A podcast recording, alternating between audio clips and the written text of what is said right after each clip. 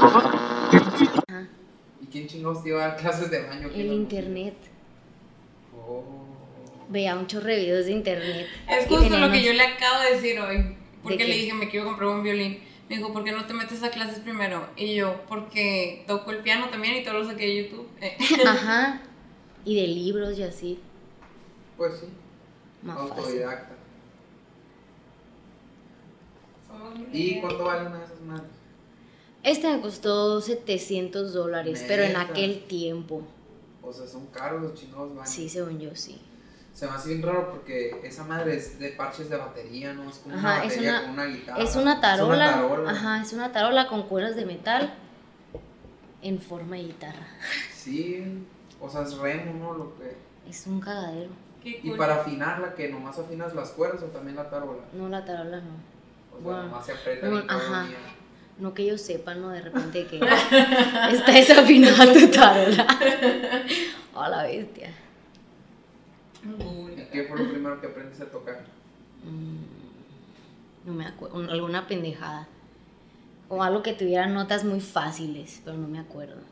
O sea, como que toqué covers muy poquito porque rápido me quise poner a componer con él. Como que fue lo que me dio ganas de componer el baño.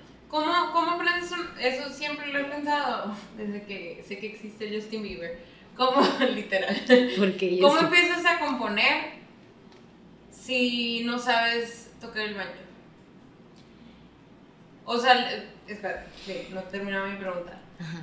O sea, si tú haces de repente pones los dedos como se te da la gana y haces algo así y Ajá. te gusta, eso ya es, ya cuenta. A o no mí, cuenta? a mí- o sea, no sé qué cuente y qué no cuente. Ajá, o sea, Ajá. tú, tú, Pero tú, yo como que primero saqué notas muy básicas, ¿no? Y de ahí las fui rompiendo. Yo, o sea, buscaba un sonido parecido, pero no el mismo. Pero sí, o sea, si te... Me puse, me Sí puse, o notas, sea, yo leí las, las, notas del banjo un chorro de veces. Ok, De que todavía hasta la fecha digo, "Ah, ¿cómo va esta? Y la busco.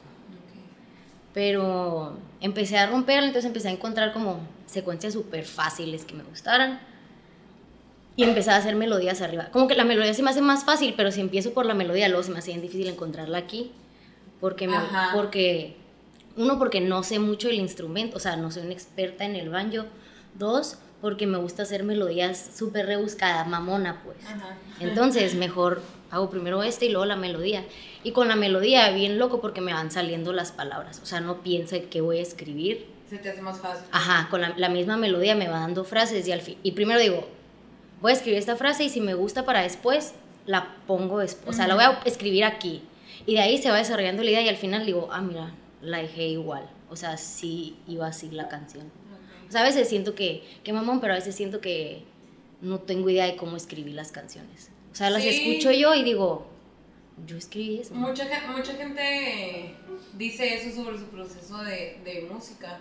Dice que es que hay veces que, y esto lo dijo Taylor Swift, que hay veces que tú, o sea, que las canciones se escriben solas y tú no puedes creer que simplemente te salió eso, o sea, porque tú lo escribiste, pero tú no, nunca fue un momento de que, ay, voy a pensar esta canción, no, Ajá. simplemente fue. A veces, sí, o sea, pero siento que ha sido meterme el pie a mí porque a veces he dicho como, quiero escribir de esto, porque en algún momento del día o del el proceso estoy en la calle y se me ocurre algo y digo, a la vez te voy a escribir de esto.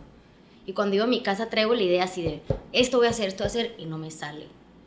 Y entonces empieza a salir otra cosa que a lo mejor algo de eso sale después, pero así cuando digo, voy a escribir de esto, esto va a decir, Pues, no, no pasa. Pero es una buena actividad O como sea que tú- compositor. Ah, me, O sea, es importante, tuve una racha, tuve una racha en que tenía un amigo que él también quería empezar a componer y me dijo de que todos los días de la mañana nos vamos a poner una frase en WhatsApp y para la noche tenemos que mandarnos lo que sea, Ándale. algo escrito o con, o sea, con instrumento o pura voz o lo que sea, pero todos los días mandarnos algo. Duró bien poquito, duró cool. como, ajá, duró como un mes nada más, pero sí tuve como 30 fragmentos y de ahí salió una canción que dije, ah, esta la voy a meter para el disco.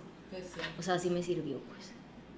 El simple hecho de estar jugando con palabras te sirve para algo. Está bien loco. Porque también te das cuenta que, por ejemplo, yo decía, siento que sí me sé suficientes palabras para escribir porque me considero una persona que se ha leído, lo que sea, pues. Ujú.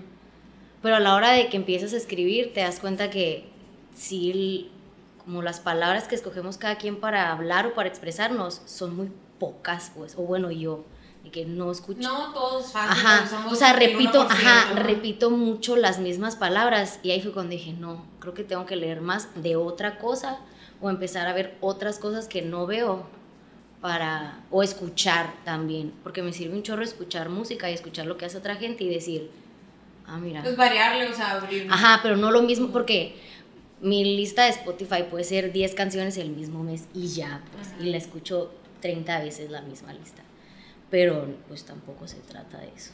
No, tienes que abrirte. más. Oye, y mucha raza también tiene como que su... O sea, tú vas a componer y solo agarras el banjo. No es de que el piano, ni nada. Yo, Mariana, sí, agarro el puro banjo. O últimamente me ha gustado hacer cosas con voces, pero necesito una lupera o algo que me ayude a seguirlas escuchando. Porque empiezo a hacer melodías y las empiezo a encimar yo sola en mi cabeza y hay un punto en el que digo, ya me perdí. Necesitas algo ahí. Ajá, pero me gusta hacer cosas.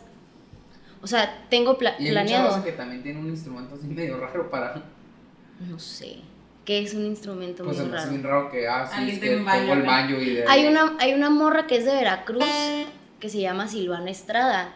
La morra toca el cuatro venezolano. ¿Qué es eso? Es, ubicas las jaranas Ah, Veracruzanas? es, cuál veracruzanas, es, bueno, sí. es parecida. Ya sé cuál es. Es como una guitarrita chiquita, ella toca el cuatro. Y de ahí sale todo eso. Ajá, o sea, según yo, ese es como También. raro. Ajá. Y ukulele, y pues ya se hizo como... mainstream. Hay un Ya, chorro. eso ya. Pero por ejemplo, Julieta Negas tocaba el acordeón Eh, Sí. o toca qué lo que sea, la neta. Hay una morra, ¿quién es? Que toca la trompeta. Eh, Hay una madre. ah, de los Pussycats. Me-. Mexicats. Ah, la Mexican. Jenny and the Mexicans. Jenny and the Mexicats. Ella toca la trompeta y canta. El otro día descubrí una morra, y es mexicana y ha tocado en Tomorrowland y todo, se llama Mariana Bo, creo. Y la morra es DJ acá de que, pues Tomorrowland, y toca el violín acá bien pasado. Ah, qué curado. Y es mexicana. Y es mexicana, sí. ¿Ya ves? Ah, wow. Ya ves. sí. Pues la música. No, pues qué interesante. ¿Y cuándo empezaste a componer? Yo no sabía de esa faceta, son yo daba clases de salsa. ¿no? Clases de salsa. que se Eh, las debes todavía al maní y al Alan. ¿Cuándo vamos a tener clases de salsa? Ah, no sé. Aquí. Ay. Clases de salsa en el podcast. No. Eh, cuando empecé a componer, empe- toda- como que toda la vida escribía cosas y decía, ah, voy a hacer una canción de esto, pero nunca se le enseñaba a nadie. Y cuando se le enseñaba a alguien, siempre me tocaba la, no sé si mala suerte o buena suerte, de que la gente me dijera, "Ay, ¿qué es eso? Entonces Ajá. decía, ah, la bestia, no, no lo voy a sacar. Hasta que empecé a escribir y dije, "Ay, pues ya me gusta a mí. Y ya, pues si le gusta a la gente, qué bueno, y si no también, pero sí, al principio era como, ay, no le gustó a la gente. Y que me empezó a gustar a mí hace como casi tres años, que fue cuando agarré el banjo. ¿Otra dije- vez? Ajá, y dije, ¿Cómo fue la historia del banjo? eh, lo compré hace ocho años, ajá, porque mi yo quería comprar un instrumento, quería una batería, mi mamá dijo que era mucho ruido, me dijo, cómprate una guitarra. Y yo, uno, dije, no le voy a hacer caso a mi mamá. Porque rebelde. Y, y no se me antojaba la guitarra. Aparte, cuando estaba chiquita tomaba clases de guitarra y para mí era un suplicio porque estaba toda grandota y se me hacía muy grande el mango. A Es mí como que, ajá, grande entonces como que me quedé con ese trauma de, me voy a ver así. Y vi esta madre y dije yo, "Hmm, interesante. Me voy a ver muy bien con un Muy baño. Y la compré y la toqué dos semanas. Me aburrí, lo guardé, se lo presté al Kiki, me la rompió. Kiki. ¿Y qué le rompió? ¿Qué? Una piececita de aquí arriba, aquí, y un huesito, y le tuvieron que poner un, un tornillito. Y mm, como la tuve que arreglar yo y ya me dio coraje haberlo arreglado, dije, ay, lo voy a vender. Y un día antes de venderlo, mm, no sé qué me preguntaron de él, que lo tuve que agarrar y lo empecé a sonar y yo dije, a ver, lo voy a dar dos semanas. Y ya empecé a tocar y ya cuando me lo iban a pedir le dije, ya no, No. lo voy a vender, compa. me lo voy a quedar. Y ya fue cuando empecé a escribir. Fue, y estuvo curado porque fue cuando estaba en mi proceso de depresión en México, de que acaba de salir de la carrera, no sabía qué quería hacer, ya no quería actuar, no me gustaba actuar y... o sea, saliste de la prepa y te fuiste a estudiar actuación, ¿no? Ya habías estudiado antes. Salí de la prepa, entré a la uni a estudiar danza y actuación. Y yo me quise hacer la chingona y llevé las dos al mismo tiempo. Aquí en la Unison. Aquí en la Unison. Iba todo el día a la escuela. Y un día en que dije, estoy harta de la escuela, estoy harta de bailar, me voy a México. ¿A qué? Pues a actuar. No me tiene harta. Y ya estudié actuación y cuando salí de la carrera salí harta de actuación. Dije, no mames, no quiero volver a actuar nunca, no me quiero subir a un escenario. Y de ahí mi primer trabajo fue uno bien feo, bien feo así, en una obra bien fea, en un lugar bien feo, con público bien mierda. Estuvo horrible. Después de esa obra dije, definitivamente no voy a volver a actuar. ¿De qué era? Nunca. Era... Era una parodia de dos morras que ni al caso. Andaban con el mismo vato y entonces se la hacían de pedo con canciones de Pimpinela. Duraba 15 minutos, se hacía seis veces por noche. Neta, Sí, o sea, sí, como seis veces ¿Y por que noche. llenaban ahí con la raza Ah, sí, eran 10, pers- 10, 20 personas. Es un teatro medio famoso por la dueña. O sea, tiene el nombre de la dueña por todos lados y la dueña es Lolita Cortés.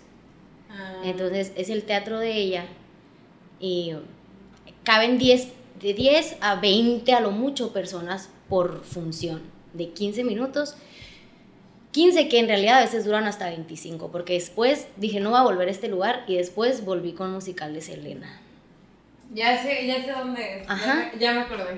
Ya me acordé. todo. Entonces hice ¿Y cuántas obras estuviste? obras, ¿Cuánto duró, cuánto dura actuación? depende del lugar. Donde yo estudié dura tres años. Según yo faltó tiempo, Pero, Por- ¿y aquí cuánto llevabas? dos. O sea, me aventé cinco años de carrera, yes. Entonces cuando salí, salí Sí, harta, cierto, pues. Mariana. Ajá. Sí, y no me cambié de carrera, nomás la hice, la volví a empezar. Cuando llevaba dos años dije, vuelvo a empezar. No te revalían nada en esa escuela. Salí bien harta, no quiero, no quiero actuar, pero no sé hacer otra cosa. Pero, eh, y me empecé a hundir en mi casa y no quería salir de mi casa nunca. Ya en y- México, en. México, ajá. Y me empecé a hundir, me empecé a hundir y vi a esta madre y dije, "Ay, a ver, ¿Y cuántas para esa estuviste? no sé. To- de toda ¿Y mi vida, bueno, madre? la neta. Son pocas las que te pagan bien. Bueno, o yo no tuve la suerte. pues. En esas de 15 minutos. ¿no? No mames, te pagan. es que puedo llorar yo por este tema porque me vieron la cara bien cabrón. Por un mes, la primera vez que estuve, por un mes me dieron. Un mes, ¿eh? Me dieron 450 pesos No es cierto. por un mes. Y la segunda vez que estuve, que ahí me enojé más, porque había un pianista que, ok, era el pianista y él iba a casi todas las funciones, pero la neta él no se chingaba tanto como nosotras. Y a mí me pagaron, o sea, a él tampoco le pagaron bien, pues, pero a mí me pagaron, la segunda vez que fue casi dos meses, me pagaron 3.200 pesos y al güey 4.000 pesos. No fue nada la diferencia, pero dije, ¡qué madre! O sea, ¿y estás todo el día ahí dando seis funciones o qué? Había, o- había Para empezar, ¿por qué regresaste los- la segunda? Porque no tenía nada que hacer, Sí. estaba deprimida, me dijeron musical de Selena, dije yo, ay, echar la Mi- cura un rato. Mínimo voy a bailar. Conocí gente bien padre. La morra que fue mi directora y que fue mi que fue la productora cuando la conocí me cayó bien gorda, pero después se volvió de mis mejores amigas. Me salvó la vida un chorro de veces en México. Entonces, eso estuvo bien.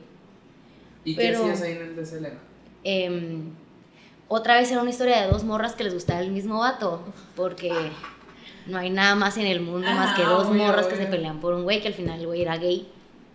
Y toda la obra iba con canciones de Selena en los noventas. Una se llamaba Cel y la otra se llamaba Elina. ¿Es en serio?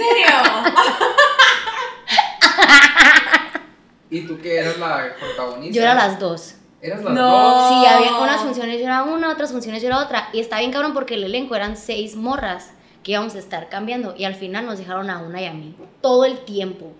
Que las dos así de... Ya los últimos fines de semana me decía uno y uno, me decía uno y uno para no aburrirnos. Porque... O sea, pero ya no era de que un día y un día, no, ya era una función, una función. Y traíamos la ropa y nos cambiamos. Y como era un churro. se podía hacer, o sea, se podía estar cambiando de personaje. pues. Pero sí, ya después de esa segunda vez dije yo, Y que tenía, y cantabas en vivo ahí los de Selena. y bailabas. Ustedes que cantar, bailar y actuar, no te pagan bien, estás ahí todo el día, te mueres de calor porque la gente está aquí. O sea, mi respeto, la neta, para la gente que sale ahí. No sale gente tan buena todo el tiempo. No estoy diciendo que yo sea muy buena, pues, pero no siempre va a hacer cosas de calidad, pero sí mis respetos por las chingas que se meten. Ok, ya, sí. Y los que son buenos que están ahí, mis condolencias incluso. no solo mis respetos, sino mis condolencias porque que es lo mismo que pasa en la Rosa de Guadalupe, según yo. Sí, o sea, que de puede haber gente muy sí. buena, pero pues hay un librito que te dice cómo es el capítulo, cómo tienes que hacer las cosas. Como... A una amiga hizo un capítulo de la Rosa Y de tienes Guadalupe. que hacerlo. Igual, una amiga hizo un capítulo de La Rosa de Guadalupe y en el libreto decía que le pega una cachetada. Entonces ella, teatrera, se cacheteó al güey, pues dice cachetada, lo, va- lo va a cachetear. Pararon toda la producción, casi la corren ahí porque las cachetadas en La Rosa de Guadalupe tienen un mecanismo para que no vayas a lastimar al otro y entonces le dieron como media hora de clases de cómo cachetear. Ella dice que no sabía si estaba roja del coraje o de la pena de que neta me están enseñando a cachetear gente. Y le enseñaron Súper cómo pues. cachetear para después que saliera la, la escena. Y aparte que los tres días de rodaje la traían cortita. De que, ah, la morra que no sabe dar cachetadas. Súper Guadalupe. Oye, pero también, o sea, ¿cuánto vale el boleto por ir a ver la, Las obras. las obras de 15 minutos? Es que ahí es donde está el robo. Pues sí. Porque el boleto por una sola hora de 15 minutos pagas 140 Ah, pesos. Yo pensé, pues va a valer unos 30 pesos. y No, pues, yo también. No, no, no. Está ca- 20 es- pesos o la- de cover. ¿no? pagas un chorro por presentarte ahí, pagas un chorro por ir a ver y los actores y las producciones no ganan nada. O sea, ¿dónde se queda el dinero? Pero, El nombre lo dice. ajá, ajá. Pero es que también 150 pesos por 10 gentes que le caben son 1500 pesos, pues. Son 8 Pues sí, pero pa- pesos al día. Pero son, Pero son son nueve, seis. diez salas al mismo tiempo, dando, al mismo tiempo dando Son las seis seis funciones al día. Son seis salas, o sea, es una casa llena de cuartos y cada cuarto es una sala. ¿Y Entonces, cada cuánto vale 150 Todos al mismo sí. Y, y hay paquetes de que tres horas, ocho horas, así. Entonces, pon tú, son ocho mil pesos una función.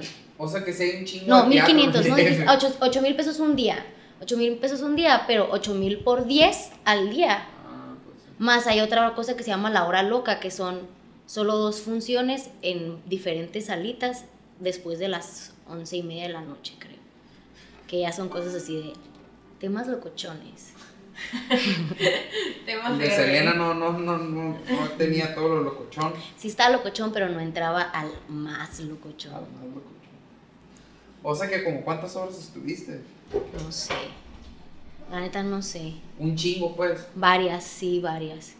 Sí, sí, Y- varias. Sí me, o sea, ahora ya poniéndolo en perspectiva, me gusta mucho el teatro, me gusta mucho actuar, pero siento que no he encontrado O sea, sí volverías Muchas veces, sí, sí. Sobre todo el teatro. Bueno, la tele y el cine está curado también, pero el teatro me gusta más porque es ahí y ya, perdón. Es ahí y ya, pasó. Pero pero siento que no he encontrado mi, o sea, me volvería más picky en qué obra voy a hacer y por qué, porque no me quiero volver a hartar, pues. Sí, Pero, está, pero sí está padre hacer teatro. Cuando me gradué de la carrera hice una obra bien padre, me gustaba un chorro, me gustaba mucho, uno hacía tres personajes, me gustaba mucho un personaje, eh, me gustaba, bueno, dos personajes de los tres me gustaban mucho, eran muy diferentes. Uno era súper dramático y el otro era una- Lo un cagadero, ajá. Y me gustaba mucho, pero no me gustaba tanto el ambiente. De Oye, ¿nunca te has quedado obra. pirata por un personaje acá de que te metas tanto que te que peda, me estoy quedando pirata? En el personaje de su vida. Mm, Ajá, es que más bien siento que me- no, no me he quedado pirata de que ya hasta aquí llegué, pero que cada vez que hago algo, pero llámese, o sea, canción o obra, lo que sea, va creciendo como el nivel de piratez y otras maneras de hacer. O sea, sí me, siento que sí me enseñan cosas diferentes que se me quedan. Algunas las adopto Lo para mí. Ajá, de Ajá, algunas cosas las voy adop- adoptando y sí puede que algún día ya sea una cosa rara, amorfa, mi personalidad. Pero no, has, pero no ha sido de putazo, pues. Ha sido. Es que si vieron, O sea, va gradual, pues. si vieron el documental ese del, del, del Jim Carrey que cuando hizo Men of the Moon se quedó ah, arriba qué acá. de. Y sí se quedó arriba para siempre. No, yo tengo una, una, ah, puedo hacer todo 10 podcasts de esa película y de ese suceso. Neta. De eso. Porque Me- me te frustra, trauma. Sí. Me frustra. Y ahora siempre que alguien acá actúa, digo, ah, cabrón, les pasará a todos un poco. A mucha gente le pasa que se Pues queda como arriba. dicen, digo, rumores de la farándula, ¿no? Pero dicen que el Heath Ledger se quedó en el papel del Joker y que por eso se terminó muriendo. Ah, yo creo que sí.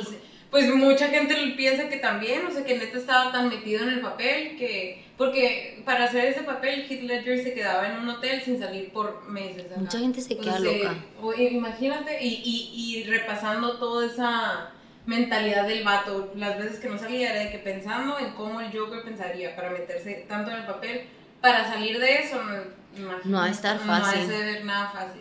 Pues ya ves que Daniel Day-Lewis agarra películas así de mucho tiempo de diferencia entre película y película para neta meterse cabrón y sacarlo cabrón. Sí. O sea, se da sus años entre película y película. Pero pues Es también- como, es como el, el, el video que pusieron, oh, otra vez del, del Joker, ¿no? El video que pusieron cuando estaba, no, Yanni. cuando, cuando estaba el, ¿cómo se llama? Joaquín Phoenix con El Jimmy Kimmel. con el Jimmy Kimmel que ponen así que como, que como que se desahoga con el camarógrafo el Joaquín Ah, Phoenix ajá. y le tira como que le tira medio shit Pero dicen que eso fue... super publicity Ajá, no ajá. para mí pero de todas maneras o sea seguramente Sí había algo de psicosis no, ahí. no, no, no. O sea, que hayan compartido el video fue el- lo de publicidad. Pero El seguramente momento. el momento sí pasó. Y, y él obviamente se sintió, bueno, o actuó como que se sintió avergonzado. Porque no todo el mundo entiende que así es meterse a un personaje. Pues, o sea, hay mucha gente que ve cómo le habla de ser un doctor, un actor todo engreído, déspota, bla, bla, bla. Malparido. Sí, literal. Y no, realmente todo el mundo tiene, todos los actores tienen su método para llegar al personaje y algunos son muy metódicos y muy... Ajá. Yo también cuando, o sea, sobre todo en mi, en mi obra de graduación, es que esa es en la que más loca me he vuelto. En esa obra tenía, todos teníamos como rituales que al principio empezaban muy chiquitos y ya para la última función, ya cada quien, o sea, hacía cosas muy raras antes de entrar a escena, pues, muy raras, muy raras. Había gente que se encerraba en un closet y apagaba las luces, se ponía a escuchar música que le recordaba al personaje, entonces ya sabía un cue para salir, se quitaba las cosas y se iba así. Cosas así, pues había gente que se ponía a correr antes de entrar a escena, un chorro, ¿Y tú qué Eh, hacías? hacía muchas cosas. Hacía- una vez no estaban saliendo las cosas y teníamos una Pero botella. ¿cómo es que no están saliendo las cosas? Se está viendo Se empieza a caer la obra. O sea, como que todas las cosas en la vida tienen un ritmo y tienen un tempo. Y para que las cosas fluyan, tienes que mantener el tiempo, ¿no? Y en el teatro, el teatro es como una lupa de lo que es la vida. Entonces, ahí se nota más cuando va valiendo madre o cuando ya buen tiempo o cuando se está acelerando un chorro. Entonces, cuando veíamos que empezaba bajita la energía y que se iba yendo el tiempo y se iba yendo el tiempo, era como, ah, hay que hacer algo para levantarla, que todavía se puede levantar, pues. Porque si nos tocaba que gente después del intermedio no regresa. La gente es muy gacha, o a mitad de la obra se para, se enfada y se va. Sí. Más cuando son gratis. Deja tú, sí, para películas, sigue pasando eso. Ahí te encargo que para teatro, pues que mucha, Que mucha gente no no- lo. ¿De qué se trata? Era un-. No, no, no. Era una obra que se llama... dos mujeres. eh. Dos mujeres que les gustaba el mismo hombre. No, era. Se llama El Balcón. Es una obra que es en la Revolución Francesa. Está la Revolución Francesa afuera y es adentro de un burdel. Que hay varios cuartos como de fantasías sexuales. Y entonces cada escena era un cuarto diferente. Estaba la madrota, pero estaba fuera toda la Revolución Francesa, el momento en el que matan a la reina en la Revolución Francesa.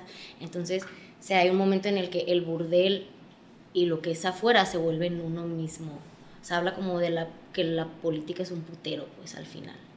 A la maíz, una vez la Mariana, hablando de, nos llevó una aquí Ah, a una sí. obra de teatro que fue en el motel avión. En el avión. O sea, agarrabas camioncito de, de la Unison y te llevaban al, al motel avión y había cuatro cuartos y tú te metías, o sea, hacían cuatro grupos y tú te metías independientemente del orden de el orden de los, De los- no, alterar el alterar producto.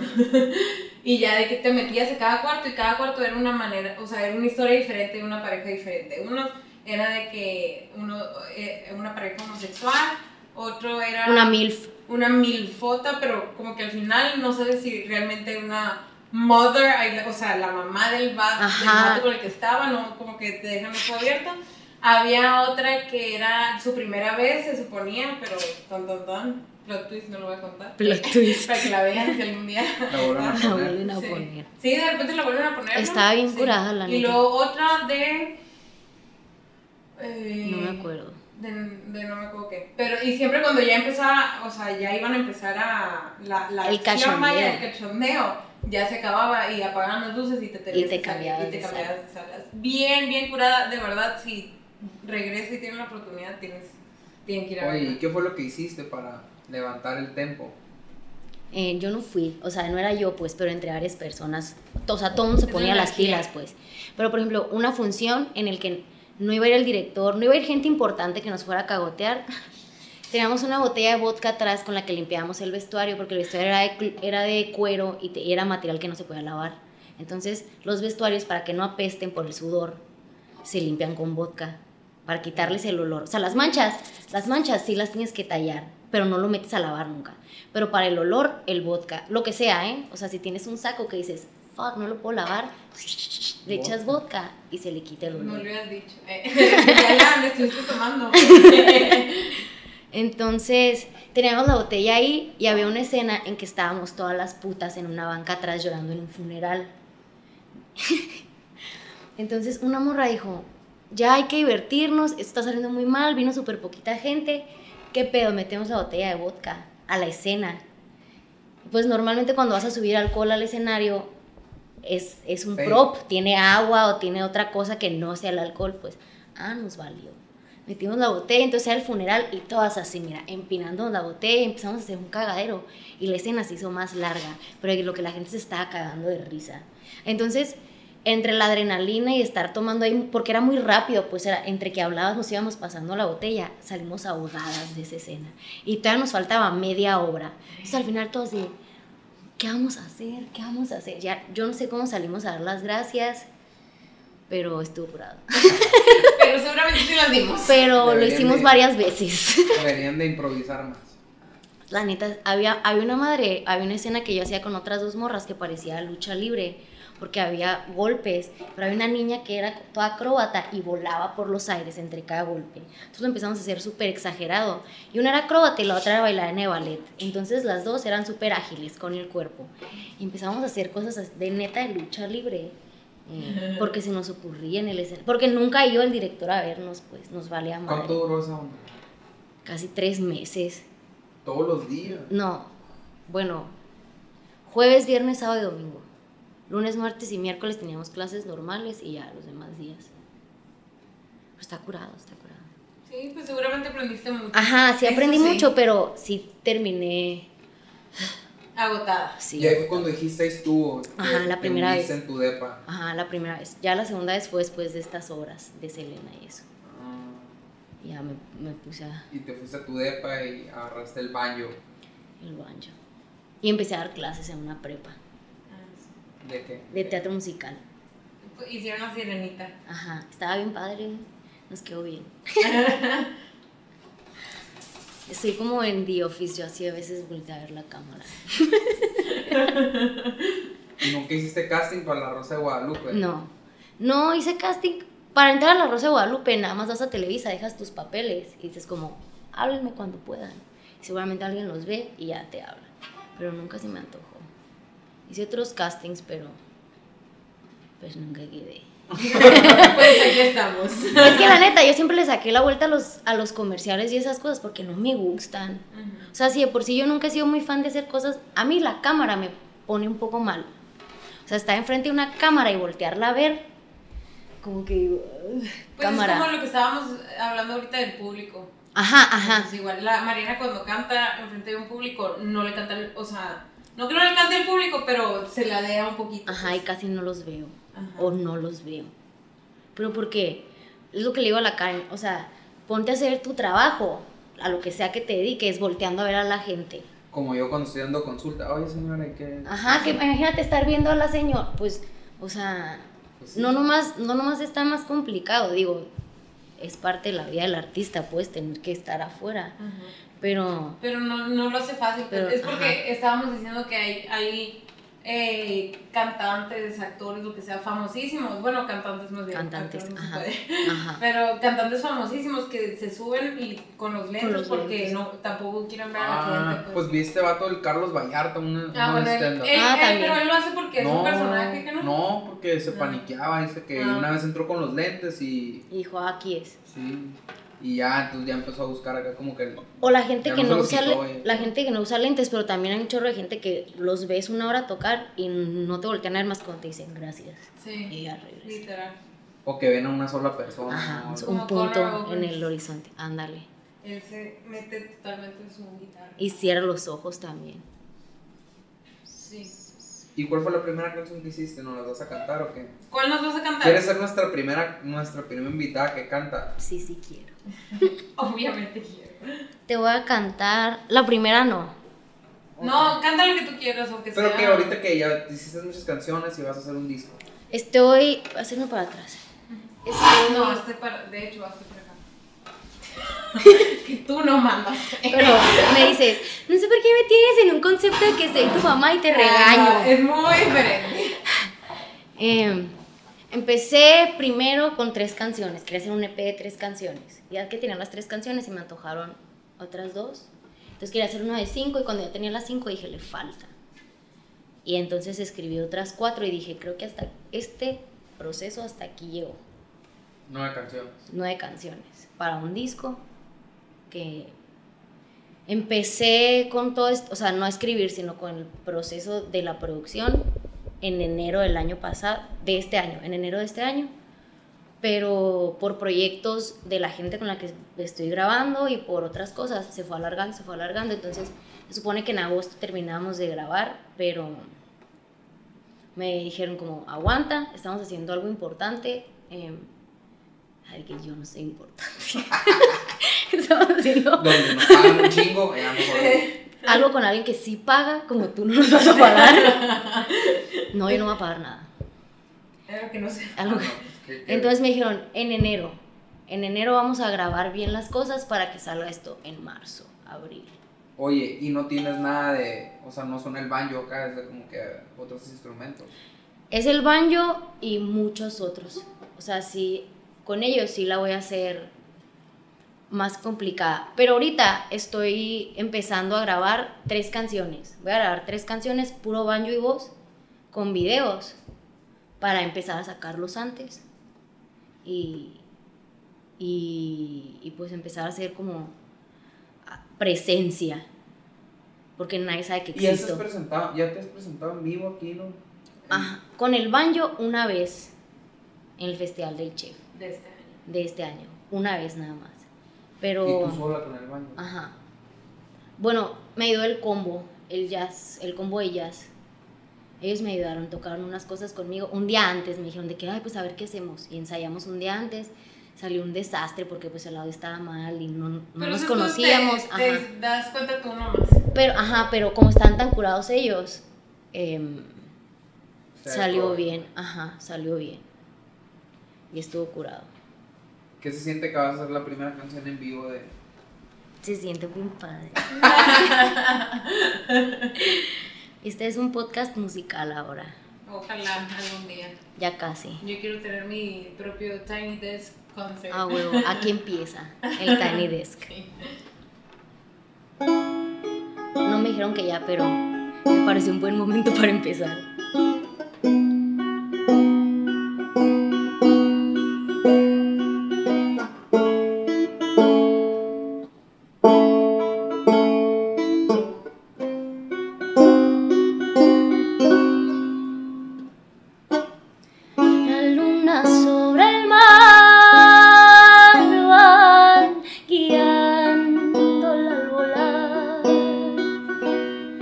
y en el viento va dejando las cenizas de un amor tan fugaz.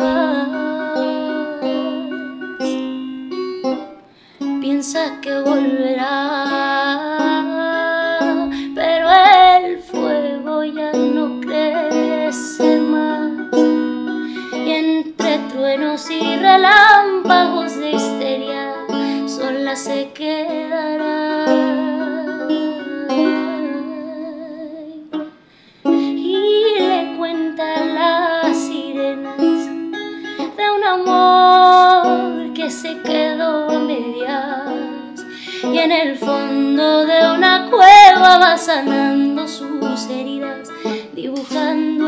Paredes la historia de pocos días. No sale hasta que el frío de la noche dice que seguro salir, porque el azul del cielo no traerá recuerdos de allí que le enterraron en la arena antes de dormir.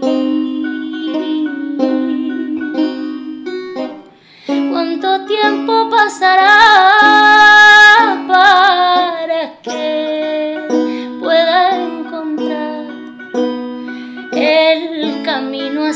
punta blanca de aquel cerro donde descansará? y le cuenta las sirenas de un amor que se quedó a medias y en el fondo de una cueva va sanando sus heridas dibujando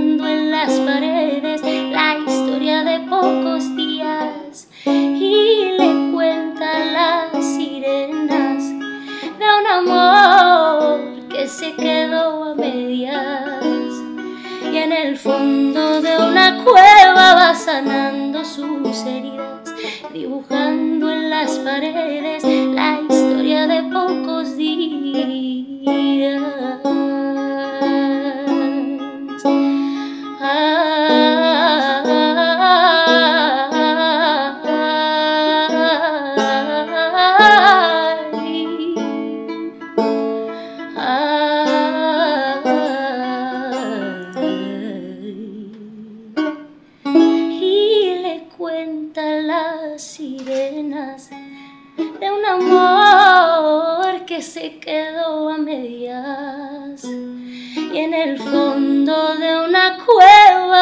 sanando sus heridas dibujando en las paredes la historia de pocos días.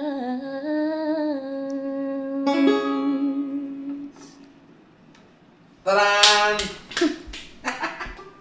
¡Qué bonita! Primer Tiny Desk. Oye, ahora nos tiene que salir bien ecualizado esa madre. De ¿no? que no se grabó. Eh, Y soy bien culero. Oye, se oye algo de fondo. No, fíjate que tú no lo sabías, pero el Miguel Bayón, saludos al Miguel Bayón, nos está ayudando con el audio a limpiarlo. Mi papá va a ser el primero.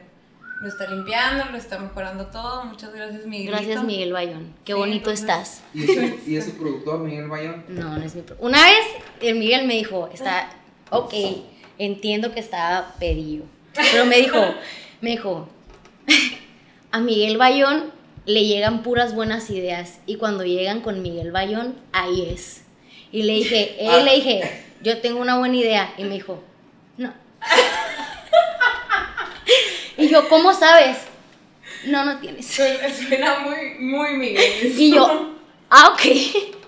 No tengo buena idea. Sí, a mí me pasó lo mismo. El otro día le dije, vas a producir mi Fue el mismo disco?" día, fue el mismo día. Ah, Ese día día. nos dijo, No, pues andaba muy estrella. Y, y él no, pero te puedo ayudar con el podcast. Pero soy mi productor. No, No. pero con el podcast sí. Y yo, ok. Le vale. Está bien. Él sabe lo que quiere, a lo que va. Saludos a Miguel Ángel. De- de- decidido, es un hombre decidido. Sí, Que termina acá produciendo cheros acá. nunca se sabe.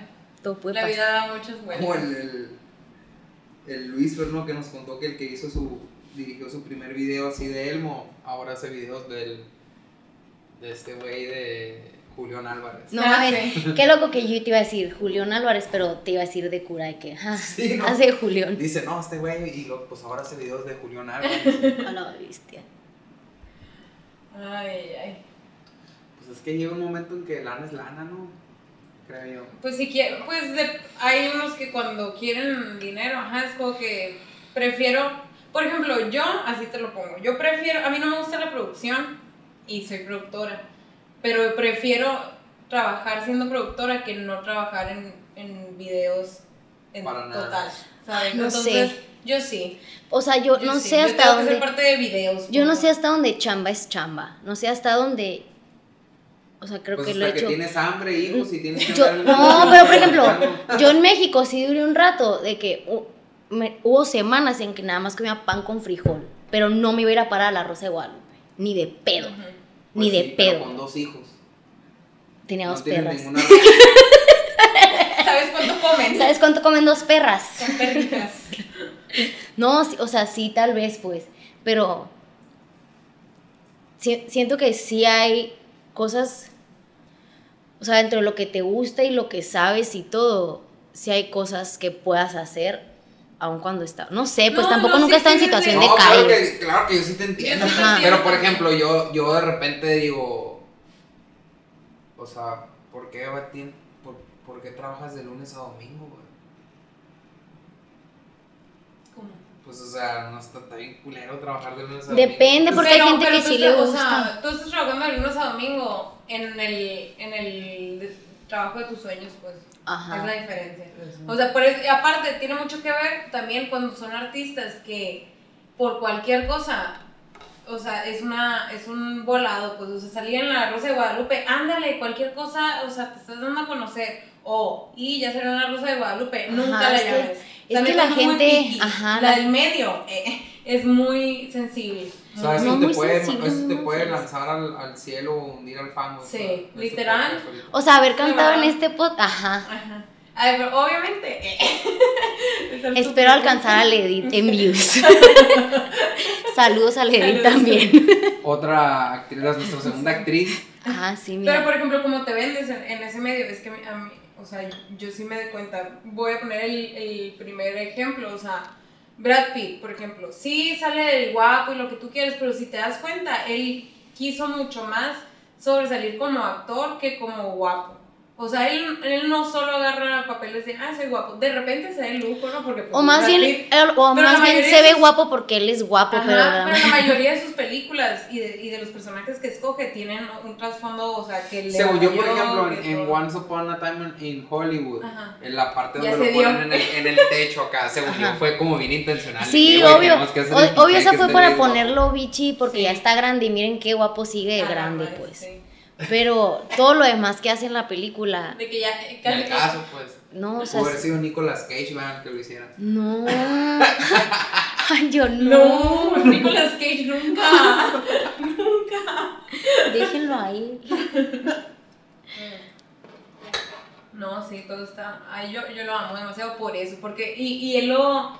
Como que no lo ha dicho en entrevistas porque que loser decir que yo no quiero ser. Solo guapo. Ajá. Pero sí está como el rumor en la farándula que yo ahí me la vivo, obviamente. Blogger tus de compas farándula. Entre mis compas, Las mimosas sí, obvio. Ha salido que, que, que él dice, o sea, le han ofrecido, le- al principio de su carrera le ofrecieron un chorro de papeles. Obvio, de y solo no guapo. comía el vato, o sea, no, no, no, es- no, Para no, encasillarse. no pues, trabajaba y, y no agarraba papeles así para no encasillarse. O En sea, el desde- guapo. Y desde que empezó, que todo el mundo le decía que agárralo, no te van a agarrar de nada más, él se mantuvo firme. Entonces, y eso, la neta, la gente lo toma mucho en cuenta, Ah. mucho. O sea, en ese medio, pues. Ya que estás grande. ¿Es cierto? ¿Y por qué no le hizo mejor como Leonardo DiCaprio?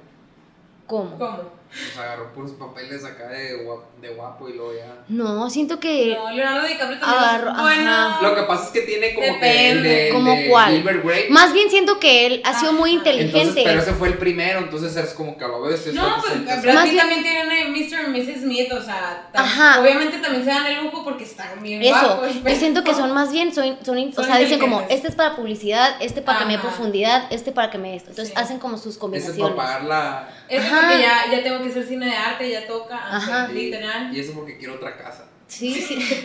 Otro- Siento que es como porque ya- Tetris. Ya, adoptaron otro Sí, hijo aquí. voy a salvar una compa. vaquita de mar. Voy a una, película. Vamos a, vamos a salvarle la vida a otro niño. Sí.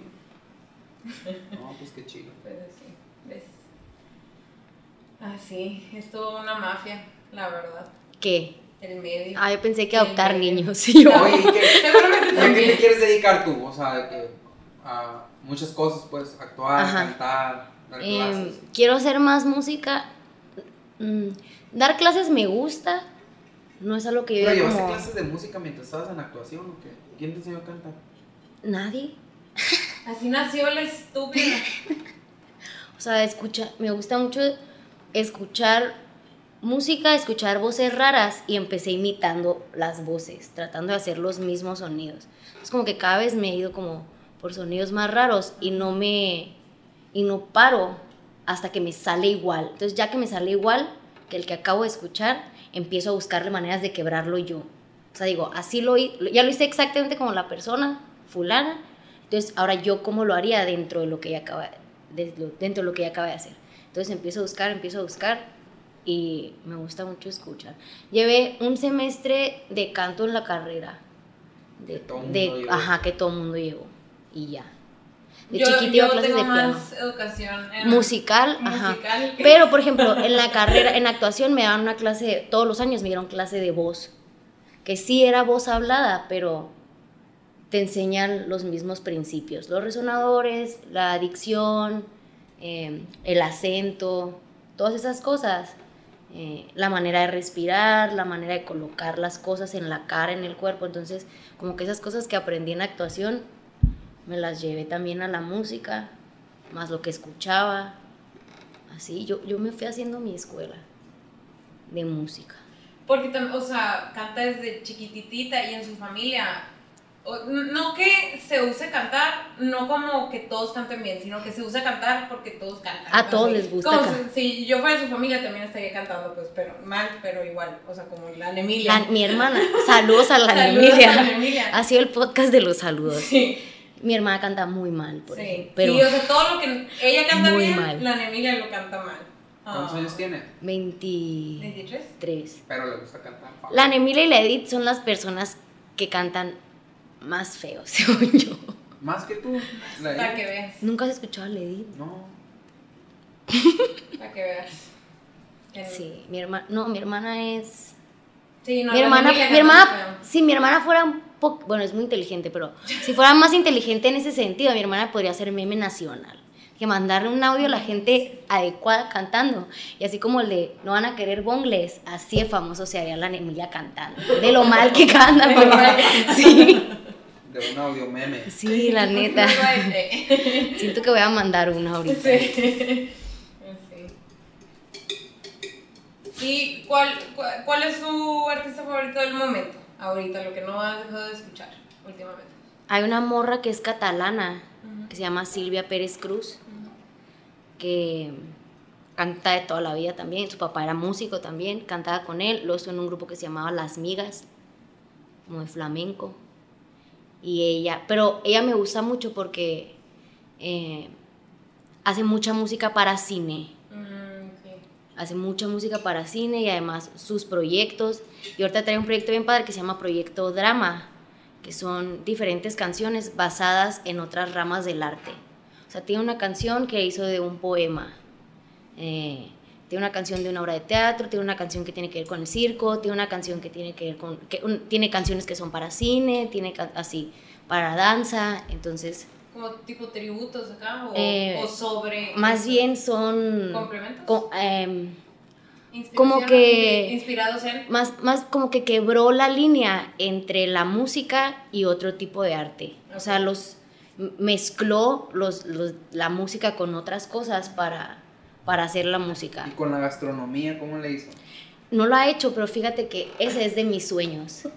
Ese es, o sea, si a, mí, eh. si a mí me preguntas, si a mí me preguntas como cuál es mi proyecto de vida ideal, mi proyecto de vida ideal es hacer un experimento social con la que cada, que cada vez que yo vaya a presentarme sea toda una experiencia completa. O sea, hacerte usar el mayor número de tus sentidos en una Te voy a presentación. presentar una banda que se llama Sloppy Jane.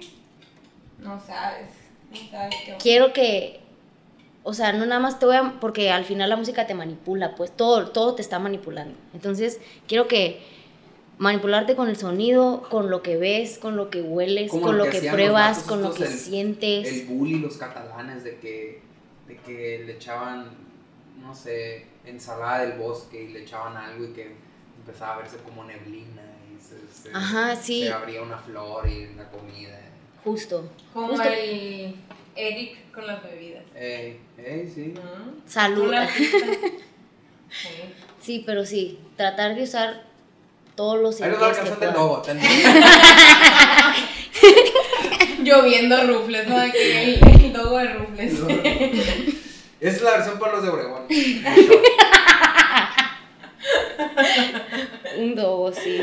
Estaría bien. Con el traje de dogo de mi mamá. Ah, no, Mi mamá man. tiene un traje de, de dogo Yo lo que usó en una Hal- vez. Todo el mundo lo ha usado. Un traje de dogo que usó en Halloween. De un traje de dogo que usó en Halloween, gigante. Un día dijo como, me voy a vestir de dogo. Se le ocurrió, fue la sensación. Ese traje todo el mundo lo ha usado. Tiene como ocho años. Ese, todos los años alguien lo usa. Alguien diferente, random. Amigos de nosotras, alguna tía, pero alguien usa el dogo. Es famoso. Yo lo. El famoso dogo. Foto aquí de la cara. Pues sí, hay ¿Se ve una foto tuya con dogo? Sí. Ponla aquí, en mi cara. ¿Y de qué se vistieron, de qué se vistieron en Halloween? Yo no me vestí. Yo me vestí de. Las brujas no se visten. Del cuadro de. Ah, sí. Ah, sí. ¿Y, de Magritte. Magritte. ¿Y qué dijiste ahorita? Que las brujas no se visten. ¿Y lo de la Halloween. brujería cuándo te entró? Lo de la brujería. Eh, La Mariana lee las cartas, pero no quiere que sepan. No, para que no sí. te lo pidan. No, sí está bien, sí pídanmelo, pero luego no sé, no, porque hay gente que se enoja. O sea, hay gente que me dice, estás inventando. Y yo, Conmigo nunca se han enojado de lo del café, pero. o, o- o me dicen de que eso le queda a la mayoría de la gente. Ajá, Qué ándale. genérico. No me han dicho, no me han dicho de que, ay, eh, estás inventando, pero sí como que no, se, se nota que me están medio retando. Es como que, ¿para qué vienes? O sea, Yo siempre les digo, si, si neta no crees o hay una parte de ti que nada más se va a estar burlando todo el tiempo, o sea, tú sabes, pues cuando dices tú, "N- tengo mis dudas, pero a ver qué sale, cuando dices tengo mis dudas y pura madre. ándale. Si estás en ese punto de pura madre, mejor no lo hacemos. Sí, no pues, pierdas ¿qué tu negocio? tiempo, no pierdo mi tiempo, ¿para qué discutimos?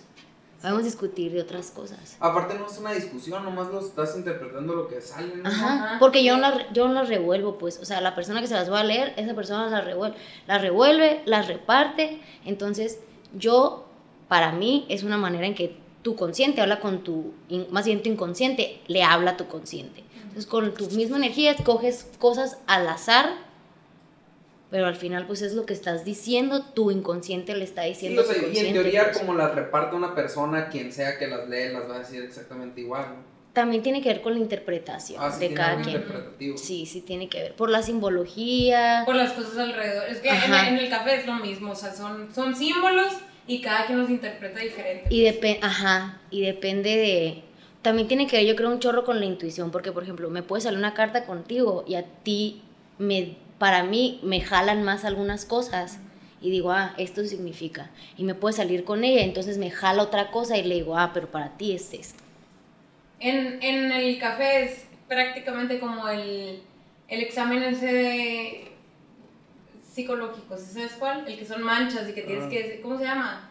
Me olvidó el nombre, pero sí. Bueno, Y que todo el mundo ve una mariposa. Ajá, ándale. Es, es Yo veo una pelvis siempre. Alguien puede ver una mariposa, alguien puede ver eso, o sea, entonces dependiendo de la persona que lo esté viendo te va a decir qué significa. Por eso hay unos que no saben, por eso no es tan fácil como, ay, pues googleas los significados y ya, no, tienes que saber Y tienes, ajá, interpretarlos. y antes de, y antes del. Ajá, y antes de leerlas, sí, o sea, no puedes decir como, ah, las voy a leer y ya lo primo que salga. O sea, sí tienes que saber qué significa cada color, qué significa cada símbolo, qué significa cada número, qué ¿Y quién significa cada personaje. La neta, no sé, no te voy a echar mentiras. O sea, Lo voy a cada, averiguar y lo voy a poner. cada, cada tarot sí está hecho por alguien diferente, sí hay diferentes ramas de Pero las no sabes cartas. así de que, ah, la primera vez que se empezó a leer esta madre fue en tal año. No, la Pues neta. no. El jorobado en Notre Dame. Pues está curada tu restaurante musical. No hace un restaurante musical, no sé qué va a hacer, no sé cómo lo voy a hacer. Interpretación del arte de la lan, ¿te das cuenta? Musi- restaurante musical. O sea, la Lan va a estar cenando dogo y... Quiero, quiero combinar todos los sentidos. Ah, un restaurante musical. Ah, vas a hacer una canción del dogo. Ah, vamos a cantar en la ruina. Eh. Un poco sí. Sí. Por cierto. Muy bien. Qué bueno. Pues muchas gracias por acompañarnos. Muchas gracias por invitarme. ¿Ya se acabó? Sí, ya. Ok. ¿Tienes algo que decir? Nada, estuvo chilo. ¿No ¿Quieres cerrar con una canción? Pues si quieres, date. Adelante. Digo, Va. si quieres, si no, pues. Sí, sí, sí, sí. Hay tiempo y todo. Y ya nos vamos. Gracias.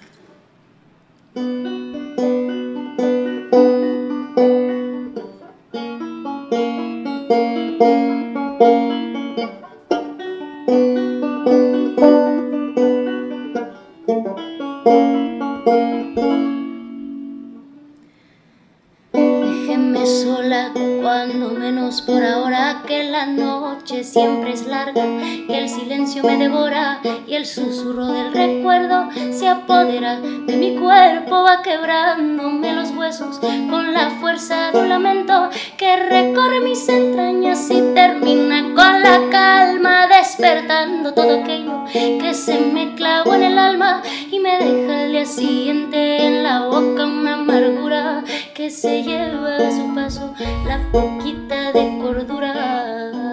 Déjenme sola que me pierde mi memoria, alejándome en secreto para olvidarme de su historia, alejándome en el viento, inventándome la gloria.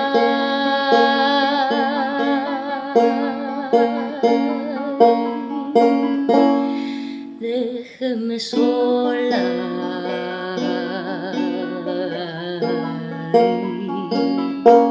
Déjeme sola.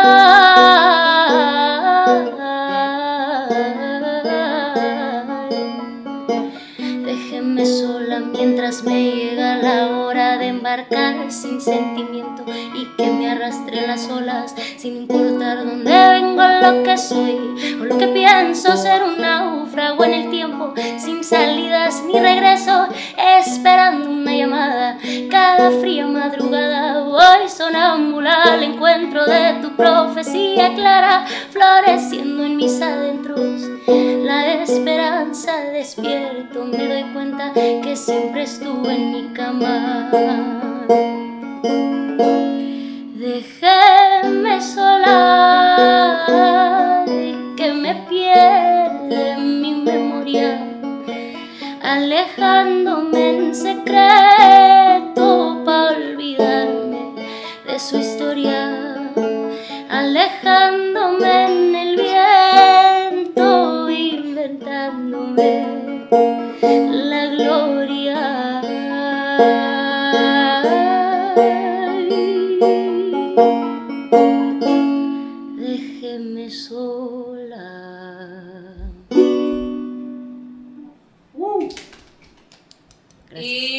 Fin de la transmisión.